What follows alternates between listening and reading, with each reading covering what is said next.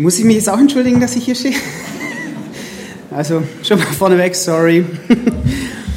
ähm, ja, Entschuldigung, am, am, einfachsten ist ja wirklich, ähm, das immer auf den anderen zu schieben. Adam und Eva haben das, oder Adam hat es auch schon so gemacht, gell, als äh, Gott ihn darauf angesprochen hat, warum er denn jetzt da ähm, äh, die Frucht genommen hat. Oder, ja, die Frau, die du mir gegeben hast, ist eine toll für uns Männer, oder? Ja, wir können es immer an die Frau weitergeben. Gott, die Frau, die ist schuld und ich, nee, ich nicht. Aber ähm, ganz so einfach lässt Gott uns Männer dann auch nicht raus. Ja? Ähm, Entschuldigung, das ist ein ganz arg viel, viel gebrauchtes Wort. Ähm, ich fand interessant, dass das auch die Toten Hosen kennen, dieses Wort. Kennt ihr? Äh, deutsche Rockband und die hat ein Lied geschrieben, das heißt Entschuldigung. Und in dem Intro zu dem Lied, äh, da sagen sie, ähm, Entschuldigung, es tut mir leid, wie gerne würden wir solche Worte öfter hören und wie schwer tun wir uns, sie auch einmal auszusprechen. Ähm, auch wenn es uns oft ganz arg schwer fällt, dieses Wort Entschuldigung kommt dann doch ziemlich oft in unserem Sprachgebrauch vor. Lass uns mal gucken, wo das alles vorkommt. Also, wenn ich was bereue, dann kann es auch ziemlich zerknirscht kommen. Entschuldigung, es kann aber auch fast so äh, empörend kommen. Entschuldigung, hören Sie mal. Ja, also wenn ich mit was nicht einverstanden bin. Kann aber auch so, wenn ich mich an der Warteschlange irgendwie vorbeidrängel, kann ich so ganz kurz so, Entschuldigung, darf ich mal kurz? Oder äh, die Jugendlichen, die machen, sagen dann nicht mehr das Deutsche, sondern das Englische. Sorry. Ähm, wir entschuldigen uns am Bahnhof, wenn wir andere Leute mit unserem Koffer anrempeln. Die Deutsche Bahn entschuldigt sich auch ganz förmlich. Liebe Fahrgäste, die S1 hat Verspätung wegen Signalstörungen auf der Strecke. Wir entschuldigen die Verzögerung. Oder ähm, einfach so als Höflichkeitsformel. Entschuldigung, könnten Sie mir sagen, wo es hier zum Kino geht? Oder dann gibt es so eine ganz alte Tradition schon seit dem 19. Jahrhundert, nämlich die Entschuldigung. Ja, wenn äh, die Erziehungsberechtigten ihrem Sprössling eine Entschuldigung schreiben sollen. Meistens kommt es an Prüfungstagen vor. Warum allerdings da? Da müssen wir sich selber wieder entschuldigen. Ähm, äh, diese Woche musste unser Kleiner sich bei der Nachbarin entschuldigen. Ja, er hat irgendwelche zermanschten Früchte und Stöcke in den Garten reingeschmissen und die hat sich aufgeregt wie noch mal was. Und dann, ja, als verantwortungsbewusste Nachbarn haben wir natürlich gesagt, so, jetzt gibst du die Hand und sagst Entschuldigung. Und dann kam das so, Entschuldigung, also ja, ihr, ihr kennt es. Äh, wir verwenden Entschuldigung oder auch Verzeihung immer wieder, aber was meint denn dieses Wort? Äh, kann ich sagen, ich entschuldige mich? Im Sinn von, kann ich mich entschuldigen? Kann ich selber meine Schuld loswerden? Kann ich selber meine Schuld aus der Welt schaffen? Eigentlich nicht, oder?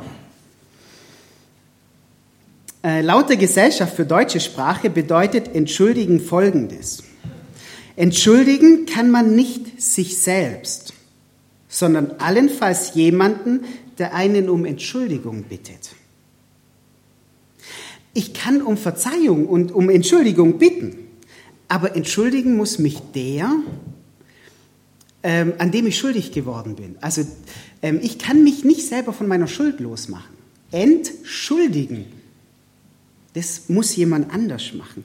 Und so ist es zwischen Gott und so ist es zwischen uns Menschen, dass wir, ähm, dass wir jemand anders brauchen, der uns entschuldigt. Äh, lasst uns diesem Entschuldigen etwas nachhängen. Und ich möchte als erstes einfach mal fragen, warum entschuldigen wir uns? Ich meine, das hört sich ja jetzt vielleicht ein bisschen blöd an, aber wirklich, warum entschuldigen wir uns eigentlich? Warum entschuldigen wir uns? Ich meine, ähm, wenn das Recht des Stärkeren gilt, dann muss ich mich doch nicht entschuldigen, oder? Wenn ich um mein Leben kämpfe, was soll ich mich dann bei jemand anders entschuldigen? Ist doch völlig, völlig unnötig. Das ist doch mein gutes Recht, meinen Weg mit Ellenbogen durch diese Welt zu bahnen. Woher kommt es, dass wir Menschen uns entschuldigen? Ich möchte euch mal meine Vermutung, äh, die möchte ich mal mit euch teilen. Ich denke, es liegt daran, dass wir ein Gespür für was haben. Dass wir ein Gespür dafür haben, dass diese Welt in Ordnung sein müsste. Es könnte daran liegen, dass wir eine Sehnsucht nach Vollkommenheit in uns tragen. Wir haben einen Sinn für Gerechtigkeit. Der steckt uns irgendwie in den Knochen.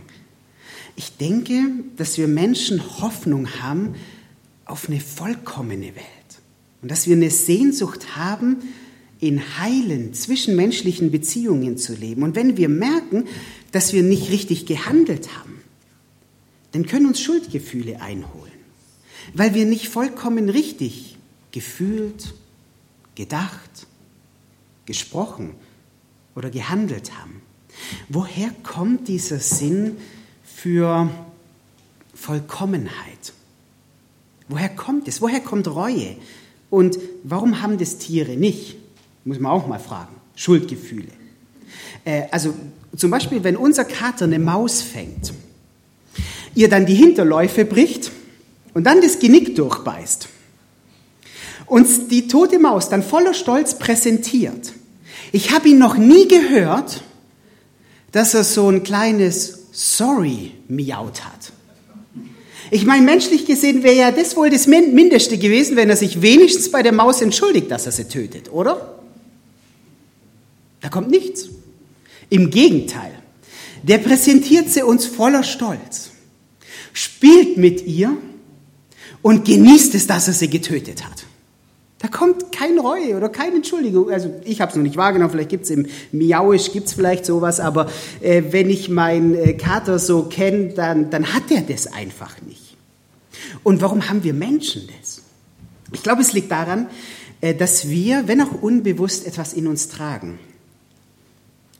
Das bewusste oder unbewusste Wissen um eine heile Welt.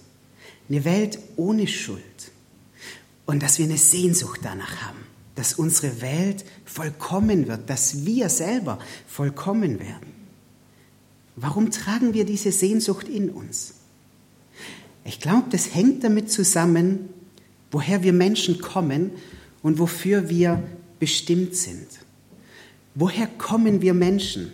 Laut der Bibel erlebten wir Menschen in der Vergangenheit einen Ort, an dem die Welt in Ordnung war. Äh, da war Frieden zwischen uns Menschen und Gott. Da war Vertrauen zwischen den Menschen.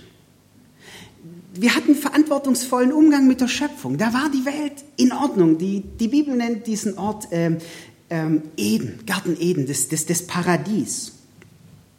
Ähm, da kommen wir her. Und, und wo gehen wir hin?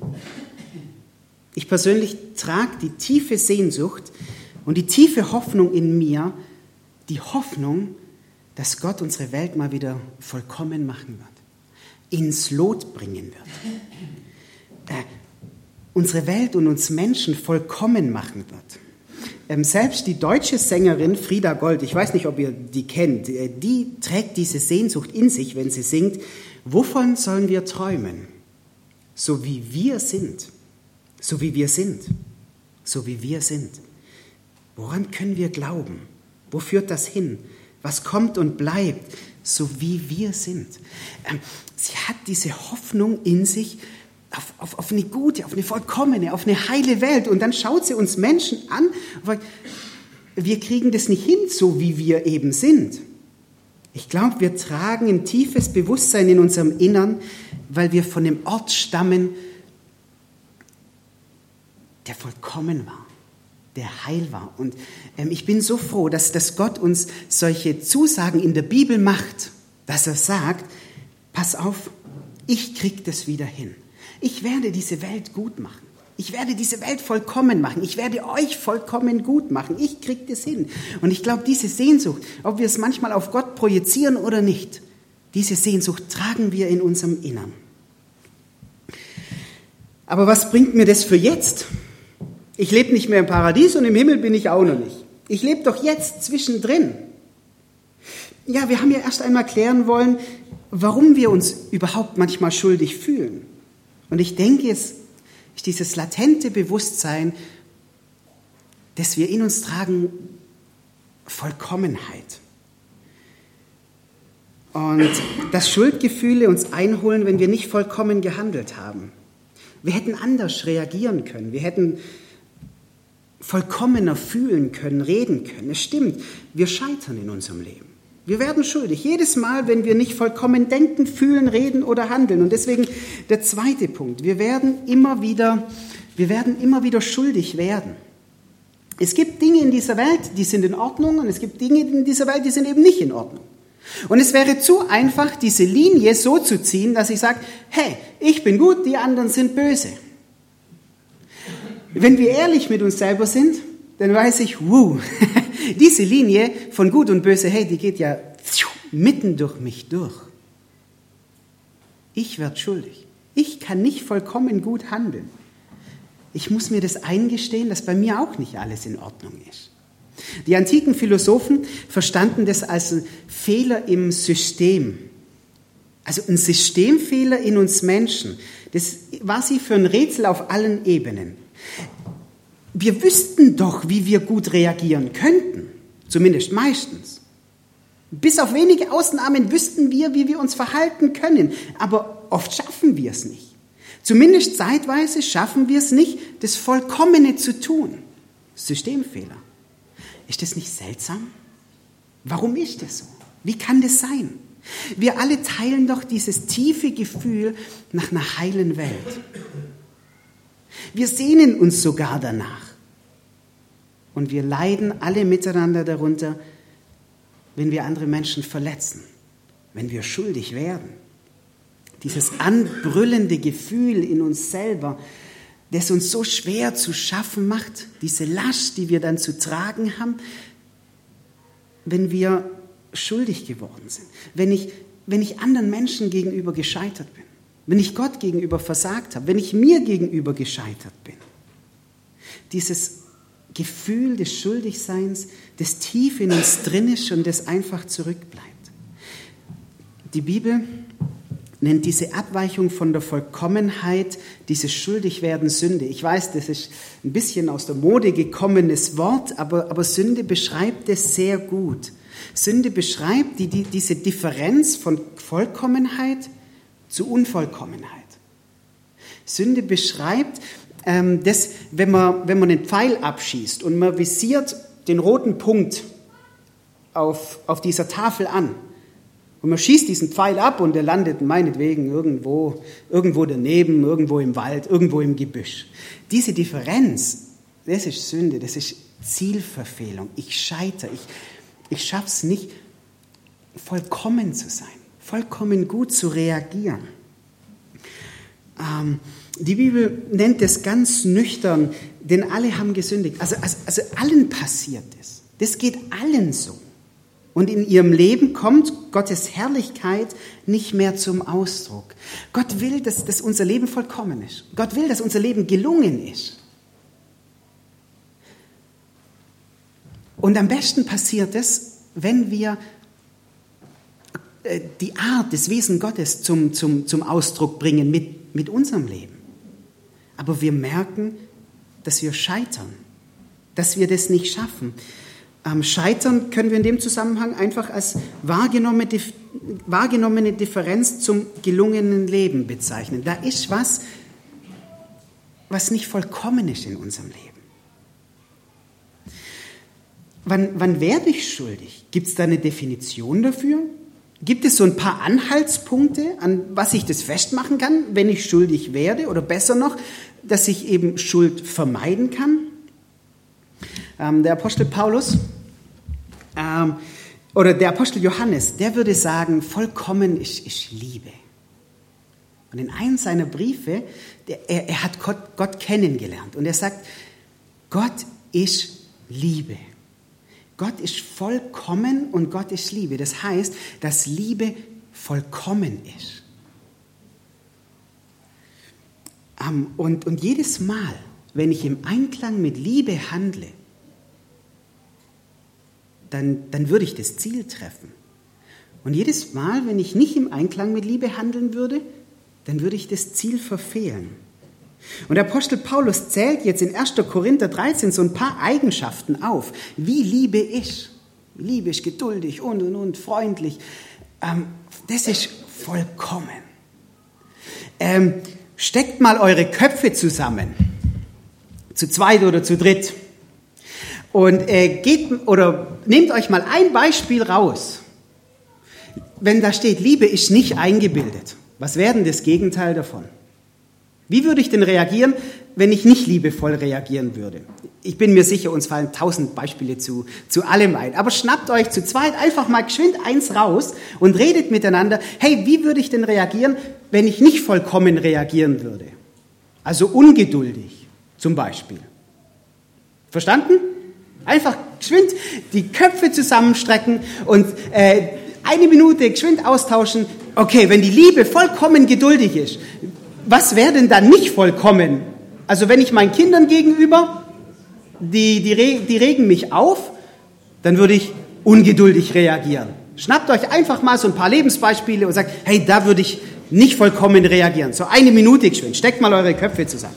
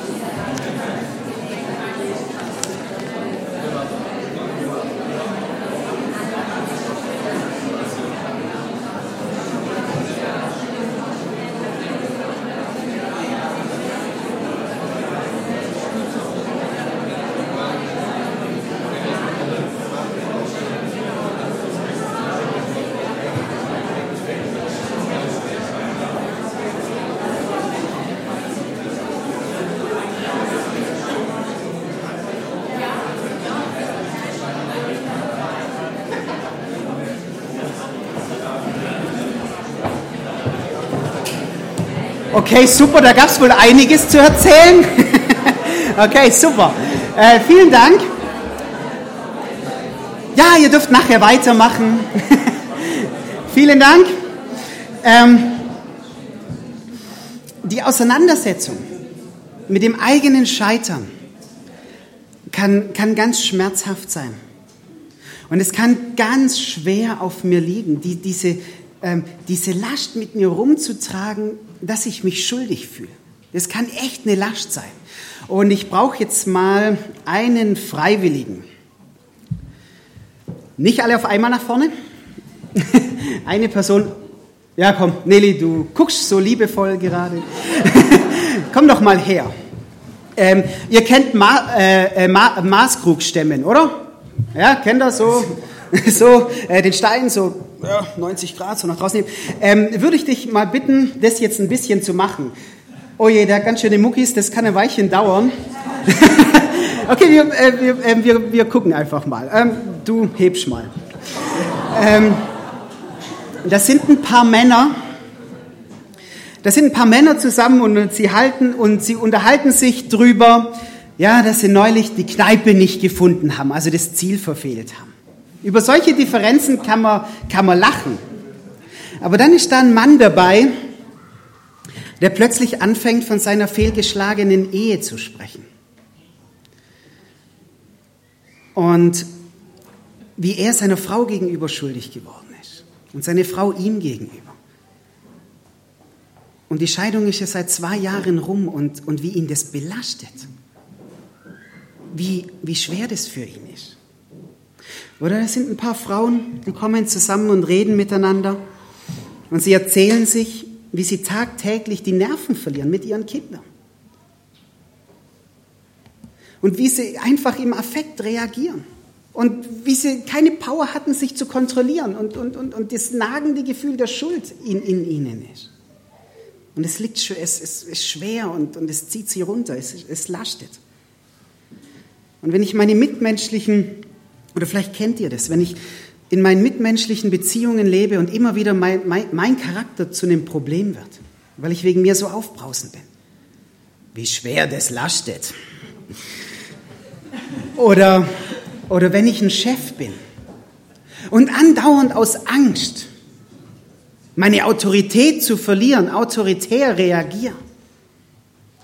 Und ich merke das, wenn ich daheim bin. Oder wenn ich im Internet einfach nicht über die gewissen Seiten drüber komme und es nicht kontrollieren kann und ich fühle mich einfach schuldig.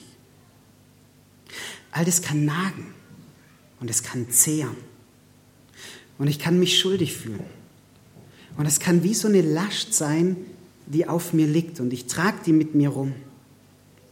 Nelly, wie geht's dir? Hart an der Grenze. Hart an der Grenze. Würde ich, das, würde ich die Last von, von dem Stein jetzt noch den restlichen Tag mit dir rumschleppen wollen? Nein. Okay, dann nehmen wir sie dir ab.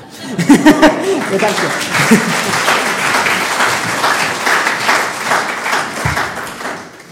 ähm, wir haben jemand, der würde gern so das erzählen, wie es ihm ging mit, mit, mit Schuld. Silke, komm doch nach, nach vorne.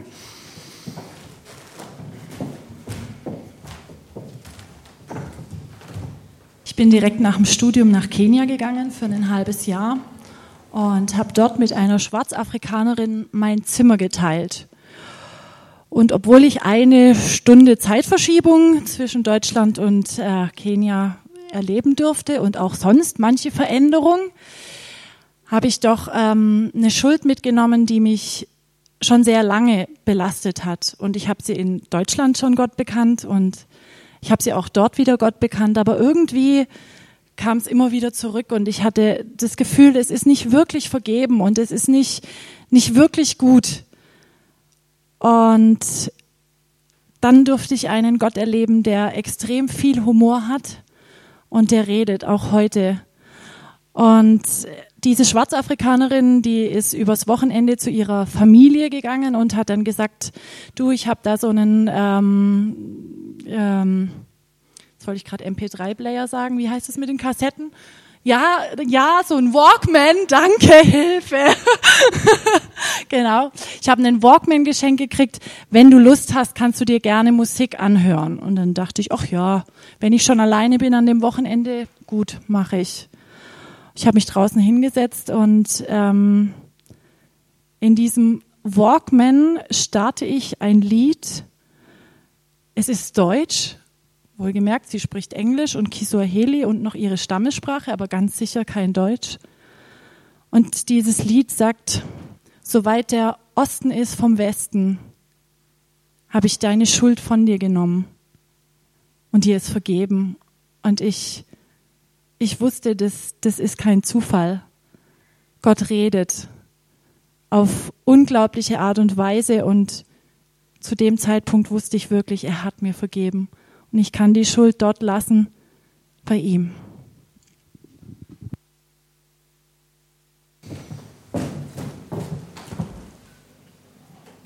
Ähm, Silke, danke. Ähm, ähm das ist Gottes Wunsch weil er uns manchmal sieht, wie wir so drunter leiden, dass er sagt, ich will euch entschuldigen. Ich will euch diese Last, ähm, ich will, dass ihr sie nicht immer mit euch tragen müsst. Ähm, ich möchte euch gern entschuldigen. Ähm, wie macht Gott das? Ähm, im, Im Alten Testament ähm, da hatten die, die Menschen, die zum Volk Gottes gehört haben, die hatten ganz feines Gespür für, für Schuld und, und, und Sünde. Und sie hatten dieses tiefe Bedürfnis, wenn sie eben schuldig geworden sind, ähm, dass, sie, dass sie wieder entschuldigt werden. Äh, das Volk Gottes hatte auch ein ganz tiefes Gespür dafür, dass wenn man gegenüber Menschen schuldig wird, dass man gleichzeitig gegenüber Gott schuldig wird. Ja, also, also da, wo ich, wo ich Menschen das Leben versage, wo ich Menschen das Leben raube, wo ich, ähm, ja, wo, wo ich Menschen am, am, am Leben hinder, da, da mache ich mich gleichzeitig an, an, an Gott auch schuldig, weil er das Leben geschaffen hat. Und, und das Alte Testament nennt solche Menschen dann auch immer gottlos, weil sie, weil sie anderen Menschen Unrecht tun und, und, und dem gegenüber auch, auch sofort Gott gegenüber. Und ähm, Und wenn jetzt damals jemand zwischen Menschen schuldig geworden ist, dann hatte man das tiefe Bedürfnis, entschuldigt zu werden. Und dazu hat man Opfer gebracht. Ähm, nicht Gott hat das Opfer gebraucht, sondern wir Menschen.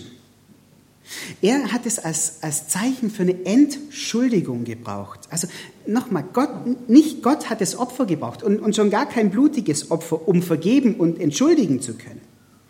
Aber der Mensch hat es gebraucht, damit er wusste, jetzt ist die Sache gut zwischen mir und Gott. Jetzt ist es wieder in Ordnung. Ein Opfer als so ein sichtbares Zeichen dafür, dass Gott entschuldigt, wenn wir es bereuen und uns entschuldigen möchten. Im, Im Neuen Testament dann äh, kommt dann auf einmal Jesus. Und im Neuen Testament heißt, dass Jesus ein vollkommenes Leben geführt hat. Vollkommen. Also er hat dieses vollkommene Leben leben können, das wir nicht, nicht hinkriegen. Ohne Schuld, ohne Sünde. Äh, gegenüber Mitmenschen und gegenüber Gott. Und sogar als sie ihn ans Kreuz genagelt haben, ist er vollkommen geblieben. Sein ganzes Leben war einfach ein Ausdruck von Vollkommenheit. Und Jesus hat dieses Leben stellvertretend für uns gelebt. Er hat stellvertretend dieses vollkommene Leben gelebt, das wir nicht hinkriegen. Und jetzt macht Gott diese Einladung und sagt, ich ähm, er hat für euch dieses Leben gelebt. Wir können Jesus für uns stehen lassen.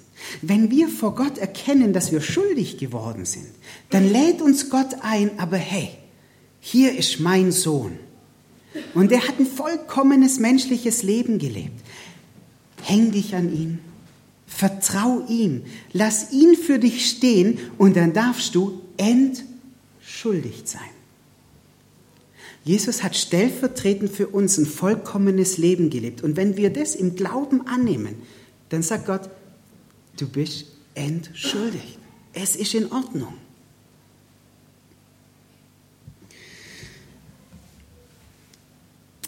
Entschuldigt werden gegenüber Gott und entschuldigt werden äh, untereinander. Jesus, als er hier auf der Erde war, gibt er echt ein paar gute Tipps, wie wir uns gegenseitig entschuldigen können.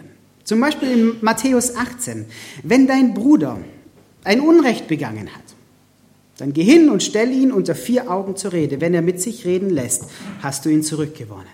Das ist ein ganz einfaches Sechs-Schritte-Programm, wie wir uns gegenseitig entschuldigen können. Also wenn da irgendwas ist, meistens tritt ein Konflikt auf. Und Konflikte treten ja immer auf. Tagtäglich. Also das ist unsere normale Lebenserfahrung, dass Konflikte auftreten. Und ihr sagt, pass auf, da ist was zwischen dir und jemand anders. Und dann sagt Jesus, und du. Also warte nicht bis der andere, sondern du. Wenn du das merkst, dann bist du angesprochen. Und dann sagt er, dann geh, mach dich auf den Weg. Geh zu den Mitmenschen hin. Bleib nicht daheim hocken und schmoll vor dich hin, sondern komm in die Gänge. Und dann sagt er, geh zu der betreffenden Person im privaten Rahmen. Also geh nicht zu irgendjemand anders. Das machen wir ja gern. da schwätzen wir und tun und machen, wie, wie blöd der andere sich verhalten hat. Und Jesus sagt, nein, das lasst mal. Geht doch zu der Person hin, die das betrifft. Und dann habt so ein Vier-Augen-Gespräch und dann sprich dieses Problem an. Sag, was dich verletzt hat. Ähm, geh nicht auf, hey du, geh nicht auf Anklage, sondern sag, wie es dir geht mit dieser Situation. Und dann sagt Jesus, immer mit dem Ziel der Versöhnung, dass ihr euch vergeben könnt, dass ihr euch entschuldigen könnt.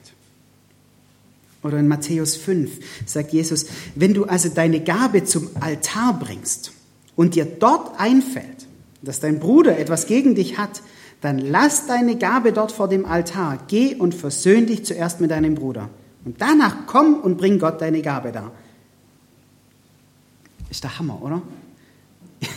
Gott ist das so wichtig. Er sagt, hey, wenn du in Gottesdienst gehst und du merkst, da ist was zwischen dir und einem anderen, dann bring das zuerst in Ordnung. Und dann komm und feier den Gottesdienst.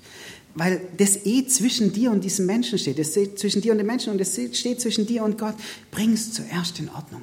Ähm, mach nicht erst irgendwas anderes, sondern wenn, du, wenn dir das einfällt, dann spring hin und bring die Welt oder die Beziehung wieder ein kleines Stück in Ordnung. Schaff's aus der Welt. Auch wenn es vielleicht unsere Schwäche und unser Fehlverhalten offenbart. Äh, der deutsche Schriftsteller Saba schreibt, eine, Entschuldigung fällt deshalb so schwer, weil sie eine erkannte Schwäche offenbart. Ja, er hat recht. Das fällt uns so schwer, weil wir uns eingestehen müssen, ah, das könnte auch an mir gelegen haben.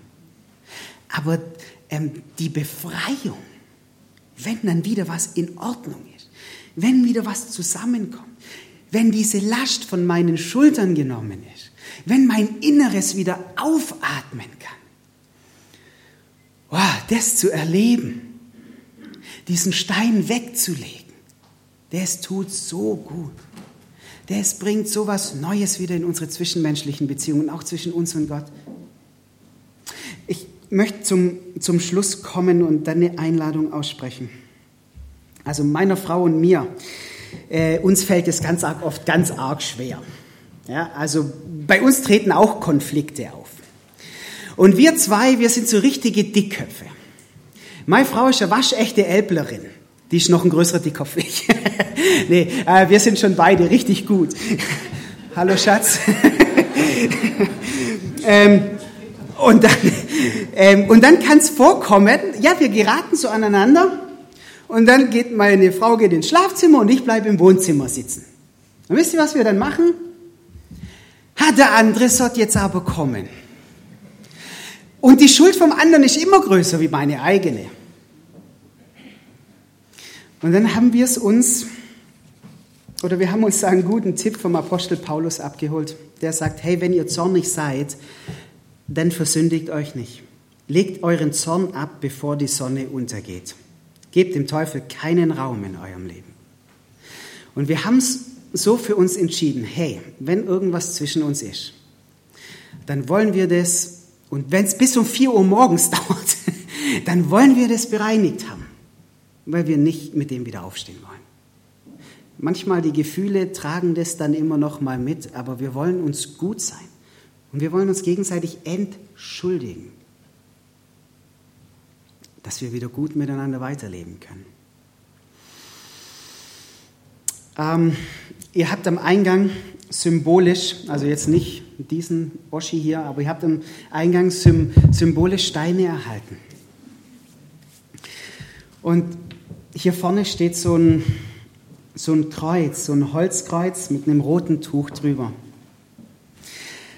Ähm, es könnte sein, dass während diesem Gottesdienst dass Gott zu dir geredet hat und dich auf was aufmerksam gemacht hat. Es könnte durchaus sein. Vielleicht ist es dieses, dass dir bewusst geworden ist, dass, dass, du, ja, dass du Jesus brauchst, um vor Gott gut dazustehen.